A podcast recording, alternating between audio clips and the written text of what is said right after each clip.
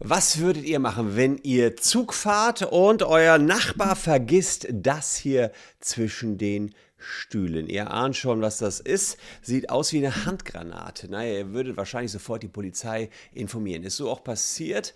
Hat dazu geführt, dass ein Zug angehalten wurde, beziehungsweise geräumt wurde. Der ganze Hauptbahnhof Hannover wurde in großen Teilen abgeriegelt und ein riesen Polizeiaufgebot hat stattgefunden. Was es mit dieser vermeintlichen Handgranate genau auf sich hat und warum daraus einer Finnen jetzt wirklich tausende Euro Kosten entstehen könnten, zeige ich euch in diesem Video.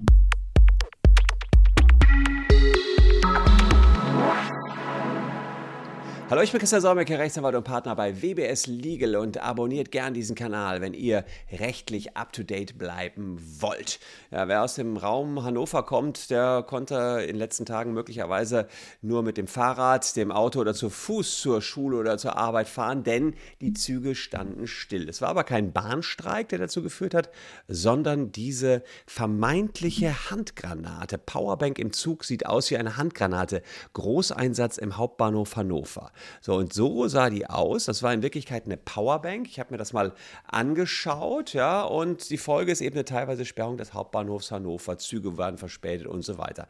Hintergrund war, dass eine 38-jährige Frau aus Finnland diese vermeintliche Handgranate zwischen den Stühlen hat liegen lassen. Ja, und die Sitznachbarin sieht es und ruft die Polizei an, die zur Gefahrenabwehr dann tätig ist, holt sofort ein Entschärfungskommando und das äh, gibt Entwarnung und sagt, nee, ähm, war nur eine Powerbank. Tatsächlich habe ich durch kurzes Googeln diese Powerbank auch gefunden, kann man frei kaufen.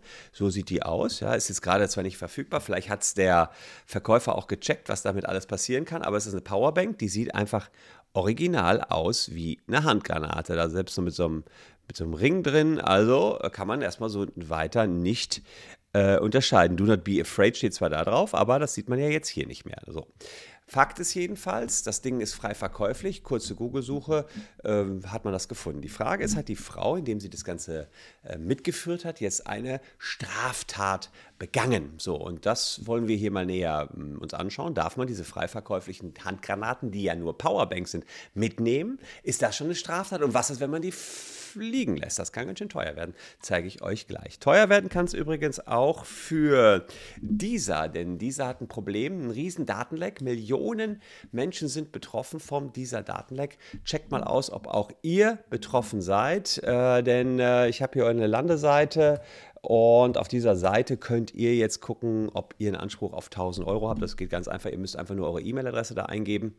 Ja, und dann wisst ihr, ob ihr betroffen seid und einen Anspruch auf 1000 Euro habt. Den solltet ihr auf keinen Fall verpassen. Also, verrückter Fall hier und wir schauen uns das Stück für Stück an, ob die Frau einen Fehler gemacht hat. Zuerst mal schauen wir in 42a des Waffengesetzes Verbot des Führens von Anscheinswaffen und bestimmten tragbaren Gegenständen. Absatz 1 ist verboten, Anscheinswaffen zu führen. Jetzt ist ja die Frage, ist das Ganze hier eine Anscheinswaffe und hätte schon allein das Führen einer Handgranate eine Anscheinswaffe. Und wenn man jetzt mal schaut ins Waffengesetz unter die, in die Anlage rein. 1.6 steht was dazu.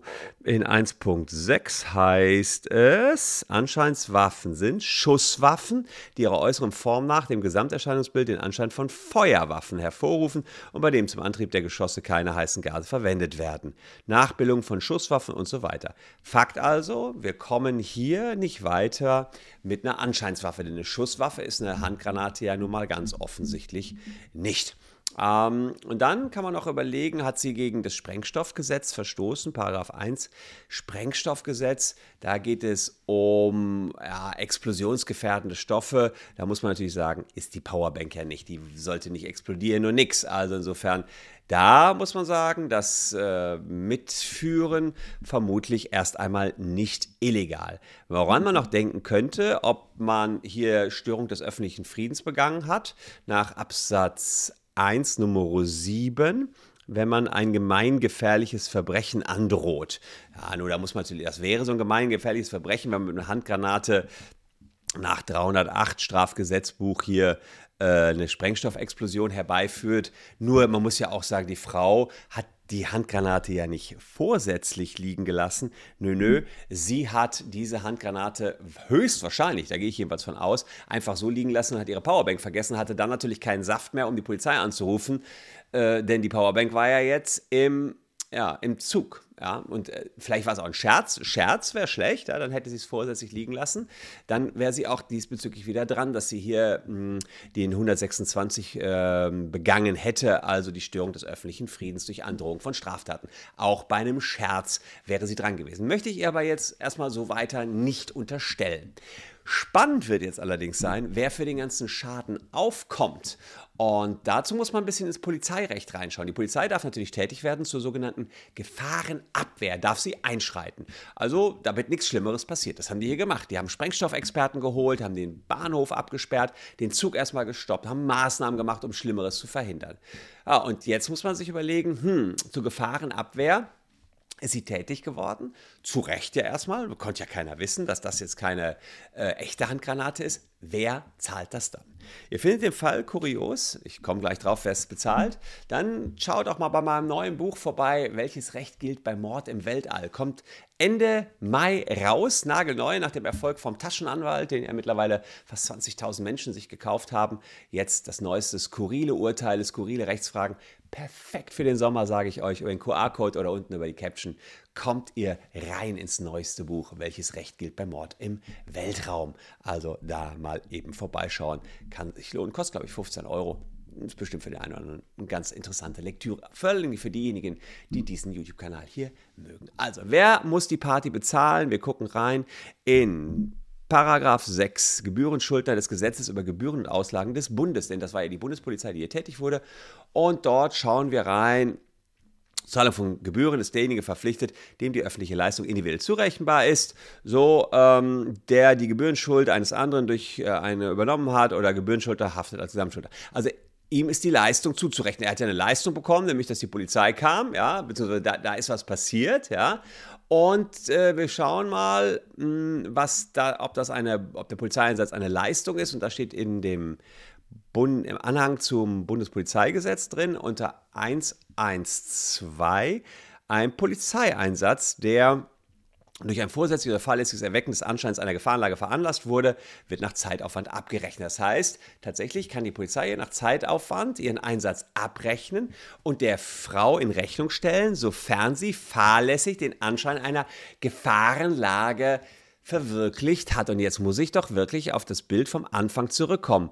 Erweckt das hier fahrlässig den Anschein einer Gefahrenlage? Tja, wenn es eine normale Powerbank gewesen wäre, dann würde ich sagen, nö, da liegt halt eine Powerbank, das hat keine Gefahrenlage. Selbst wenn dadurch ein Polizeieinsatz ausgelöst worden wäre, dann keine Anscheinserweckung einer Gefahrenlage. Hier allerdings wusste die Finnin ja, was sie mitführt, nämlich eine täuschend echt aussehende Handgranate. Und auf so ein Ding, liebe Leute, muss man einfach aufpassen. Passt man nicht drauf auf, ja, verursacht man genau einen solchen Polizeieinsatz, verursacht die Gefahrenlage und kommt nachher auch für die Kosten auf. So ein Großeinsatz geht bei 50.000 Euro los. Ganz zu schweigen noch von den Ausfällen, die jetzt bei der Deutschen Bahn äh, entstanden sind. Da kann es recht schnell sechsstellig teuer werden. Bittere Pille für die Finnen hier, 38 Jahre alt, da wird sie noch lange dran zurückzuzahlen haben, wenn sich die Bundespolizei entscheidet, die Kosten ihr in Rechnung zu stellen. Also, Nehmt die Ansagen in der Bahn bitte immer ernst. Gegenstände mitnehmen, nichts liegen lassen und vielleicht, ja, lauft jetzt nicht gerade mit Powerbanks rum, die wie eine Handgranate aussehen, denn das könnte tatsächlich teuer werden. Skurriler Fall, kann ich an dieser Stelle nur sagen, ist aber tatsächlich so passiert. Jetzt kürzlich in Hannover hat so eine Riesensperrung des Hauptbahnhofs geführt. Und wenn ihr mehr solcher skurrilen Fälle haben wollt, schaut mal bei welches Recht gilt bei Mord im Weltraum vorbei. Das ist genau das Buch, das solche Fälle hier auch beinhaltet. Ich danke euch für eure Aufmerksamkeit. Hier noch zwei Videos, die euch ebenfalls interessieren könnten. Wir sehen uns an gleicher Stelle morgen schon wieder. Bleibt gesund, liebe Leute. Tschüss und bis dahin.